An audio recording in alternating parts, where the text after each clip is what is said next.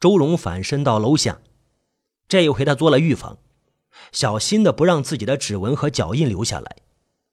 他用衣服下摆包住了把手，打开门，然后在门口穿上房东的小拖鞋，鞋子太小，只能踮着脚走路。他进去注意观察有没有被搜掠的痕迹，似乎没有。他走到床边，近距离观察房东的尸体。死者双手的手指呈弯曲欲抓姿势，指甲长尖，而且乌黑。这是临死前做过短暂的挣扎。他把手推到衣袖里，隔着衣袖捏着枕头一角，轻轻掀了开来。这个尖嘴高鼻的干瘦女尸此时面目狰狞。深陷的眼珠子暴突，嘴巴半张着，仿佛一串的话说到一半就突然被冻住了。周荣想，要是他当时喊出来多好，也许自己会现场抓到凶手，然后一番搏斗把凶手打死，把小鱼房东的死通通算到凶手的手上，自己最多也就是个正当防卫。这番观察起码让周荣知道了凶手动机不明，不是为财而来，那么就是仇家吗？周荣很难想象这样一个老太婆会有什么致命的仇家。情杀的可能性更小了，虽然并不是完全没有可能。周荣此时此刻仿佛置身太虚宫中，神游不定。突然，他决定出去吃个早餐。吃个早餐。由于昨天晚上下了一场小雨，今天太阳稀薄，有些雾气。他把门带上，并没有上锁，因为他没有钥匙。关上门的一刻，他闪出一个念头：如果自己就此一去不回呢？不行，马上他就否定了这个想法。他必须尽快回来。如果这么一走，再被警察找回来，他就永远无法解释小鱼的死亡了。但是他现在还有半天的时间。解释是这样的：他早上起来，不想马上叫醒小鱼，自己独自去吃了早餐，回来之后才发现呀，小鱼意外死亡。这多出来的半天。他必须为房东女人的死亡找出一个与他无关的理由。刚走到巷口，看到一辆出租车停在巷口边上，他想走上前去，突然那车启动了，发出油门的轰鸣，快速离去，就像突然受惊的兔子。呃，周荣怔了一下，莫非自己经历过这惊心动魄的一夜？形象也鬼魅起来，耸耸肩膀，只好步行出去。没走几步，便看到一个早餐摊子，叫了豆浆、油条之类的简单食物，匆匆吃完便返回小楼。周荣相信自己掉进了一个黑洞里。昨天晚上有另外一只手在这个楼里挖开了一个黑洞。他现在已经身不由己了，对牢狱的恐惧令他异常的清醒。胃里的充实也让他脑子慢慢的冷静下来，脱离了混沌。这只挖黑洞的手究竟是谁？动机又何在？周荣百思不解。有一点他非常明白。自己是不可能在短时间内破案，毕竟又不是侦探。况且对方扑朔迷离，要想去找出他来，自己可能还未必是对手。唯一能主动的，就是想出一个对自己有利的解释，然后赶紧报案，赶在凶手进一步把他逼到绝境之前，赶紧报案。枕头这事儿有些滑稽。周荣觉得要让警察相信在同一地点死了两个人，手法相同却是完全无关的两件事，这事除了自己，恐怕天下没人相信了。这个时候，他也深深为那个凶手的创意所叹服。他甚至能感觉到凶手此刻正在看着他的背影，得意洋洋。一不做二不休。周荣决定给房东的现场做一个截杀的布局，然后挪去枕头。至于房东被什么窒息的，让警察去找答案。在房东的房间里，周荣把用衬衣包起来的手，把里面搞得如同发生过八级地震。周荣在这之前考虑到了一句话：最成功的假象是真实。所以呢，他是抱着自己就是劫匪的心态，一定要在这房间里找到一点值钱的玩意儿。像这种祖上阔过的老女人，或多或少总会有一些祖传的钻石、金条什么的。只要找到一个就是胜利。对，找，抢劫。一遍再一遍的翻箱倒柜之后，周荣有些失望。除了一些劣质的珍珠项链和两个细如铁丝的戒指，再就是一些来往信件、房产文件以及一摞摞的照片。有些发黄发脆的照片，从里面人的穿着来看，起码有一百年历史了。如果那里面的人曾经有些名气，那么这样的一张照片会比戒指值钱。周龙非常失望，颓然坐在地上。无聊的翻看着那些信件和照片，他的这个无意的举动，在这个故事里起了关键的作用。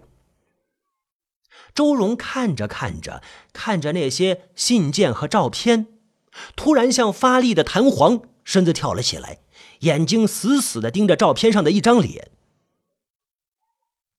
昨天和今天的几个镜头片段，此时像定格画面，一遍遍的在脑子里重现。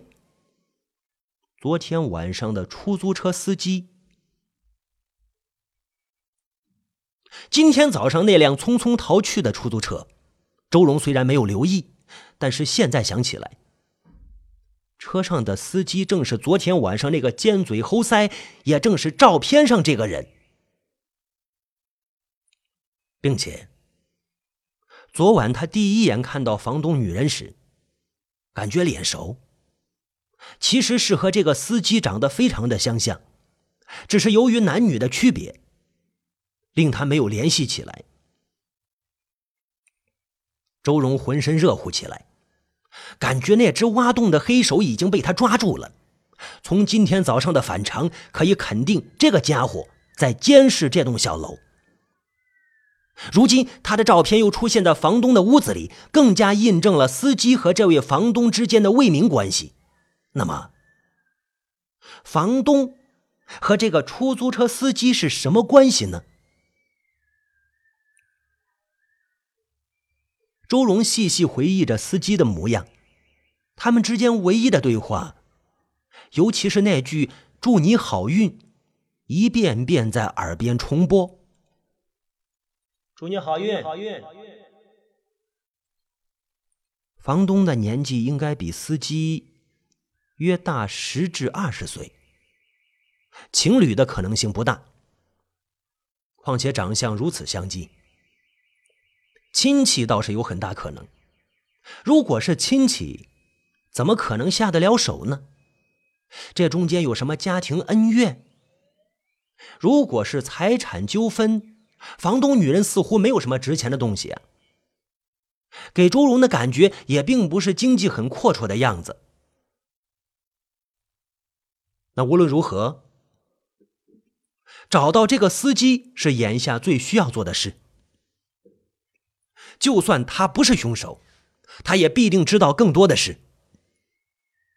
既然知道他是出租车司机，要找起来并不难，并且还有照片呢。周荣刚刚转身，看到门口不知什么时候已经站了一个人，呃。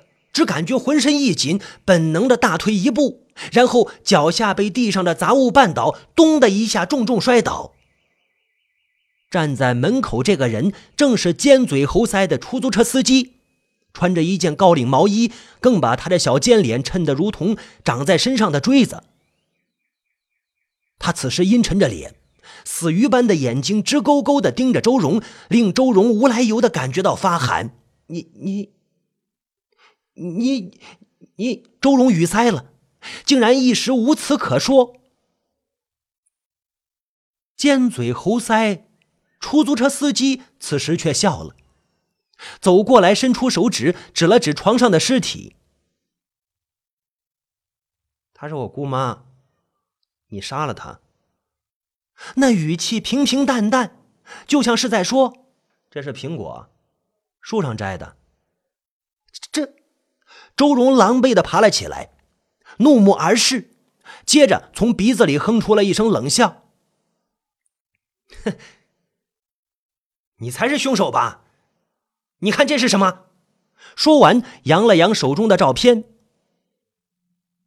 哦，那是我的照片啊。我刚才不是说了吗？她是我姑妈。这是我们家祖屋。你能在这里找到我家祖上五代的所有人的照片？你，周荣一下子怔住了。看看地上散落的照片，所有人都会相信他的话。我叫金卡，我姑妈叫金八妹。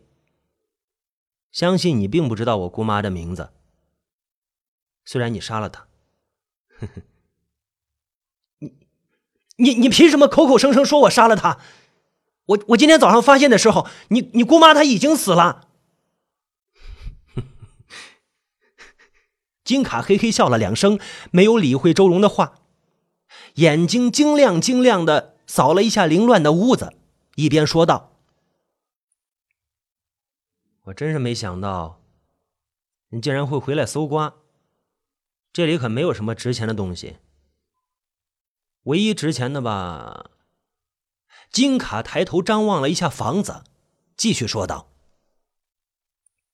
唯一值钱的，可能就是这老房子了。可惜啊，也搬不走。”哼。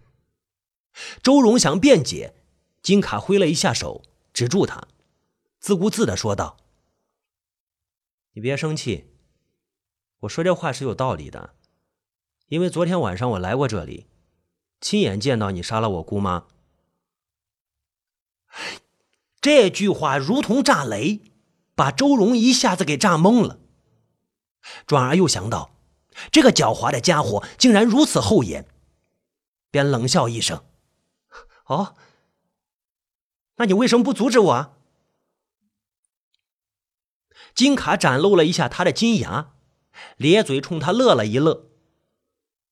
老实说，我当时并不知道你是要去杀我姑妈，我只是看到你半夜里摸进我姑妈的房间里。作为侄子的，我也很理解我姑妈都守寡了十八年，这点私事我也只能半睁着眼半闭着眼。可是我没想到啊，后来发现你竟然是去杀我姑妈的。我我我昨天晚上的确下楼找过你姑妈，不过不是半夜里，并且也不是在房间找到的，而是她刚刚从从外面回来，我们说了两句话，然后我就我就上楼了，我再也没有下来过。我还留意到，我这里没有外人。这里没有外人，我我可我可以实话实说的，我说的都是实话。不，不不不不，金卡摇了摇头。你说的是前半夜的事。那个时候我不知道，我只知道我在后半夜，我站在客厅中间，而你走下楼梯，竟然看都没有看我一眼，直接又进了我姑妈的房间。我还留意到你是半闭着眼睛，像睡着了一样。你你你在编故事呢？啊，你似乎是想说我梦游了，杀了你姑妈，而你目击了这一切。那那你是怎么进来的？你你后半夜进来干什么呀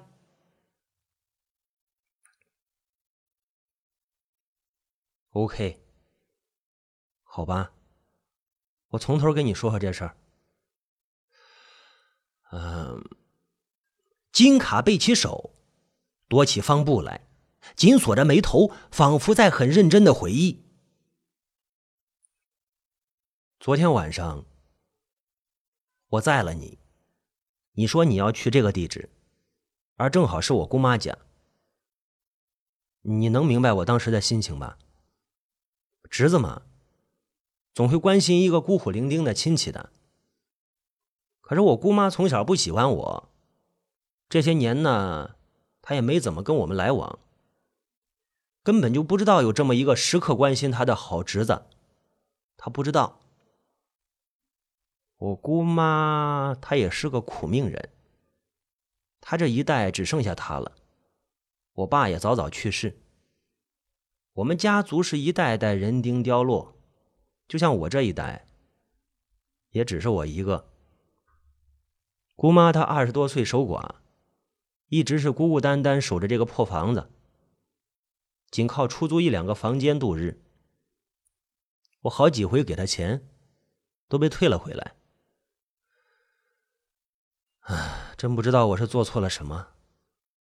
这个固执的老太婆。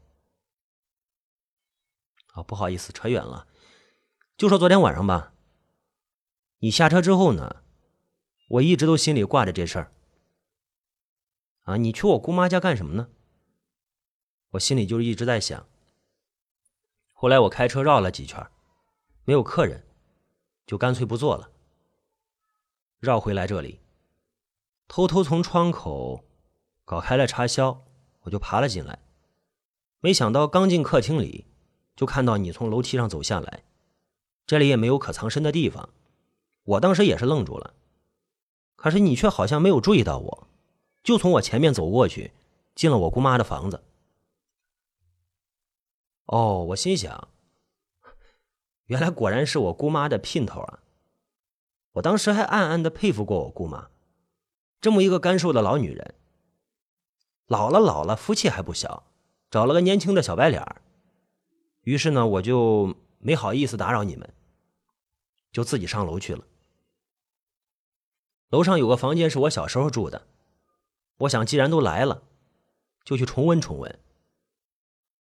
然后我就找到那个房间，我推门进去，天哪！当时我是吓坏了，里面竟然躺着一个死人。脸上被枕头盖着，屋子里也很乱。我吓得呆呆站了好一会儿，才赶紧跑出来。刚出到门口，又看到你走上来，我就想你一定是来找我杀人灭口的，我就豁出去了，我就拉好架势，我就等着跟你拼命。没想到你表情平静，眼睛还是半闭着，走进了另一个房间。我就莫名其妙跟着进去。你进了房间之后，倒在床上，马上就发出了鼾声，睡得正香。哦，后来我就醒悟过来，你这家伙是个梦游症。这时候我想到姑妈，再联想到隔壁的死人，不好的念头涌上来，我就连忙跑下姑妈的房间一看，果然姑妈已经死了，并且死法跟楼上的女人一模一样。我承认，我当时可以用屁滚尿流来形容。连滚带爬的跑出了楼，回车上，喘了半天的气才缓过来。然后呢，我也开不动车了，手脚一点力气也没有，只是一个劲儿的发抖。于是呢，就在车上一直坐到天亮。那今天早上我正迷糊呢，突然看到你走过来，我就吓得赶紧开车逃跑。走出了一段路之后才清醒过来，我觉得这样走了不好。毕竟那是我姑妈，是吧？我得回来。如果我不能劝你自首，起码我要告诉你真相。我相信你可能并不是一个凶残的杀人狂，而是由于精神原因。如果你自首，我可以做你的证人，证明你是在梦游状态下杀的人，至少用不着枪毙。你想想，我是死者唯一的亲戚。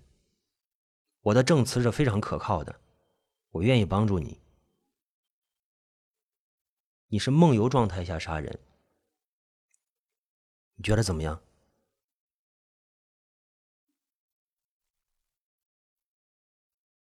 周荣安静的听完这个非常美妙而精触的故事，他几乎是用感激涕零的眼睛看着尖嘴猴腮。他眼睛一直没有离开过金卡。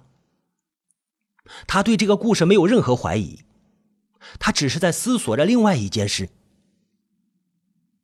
等金卡说完了，他走过去，抓住金卡鸟爪子一般的手，用力握了一下，声音带些颤抖的说着：“谢谢你，你可以陪我自首吗？”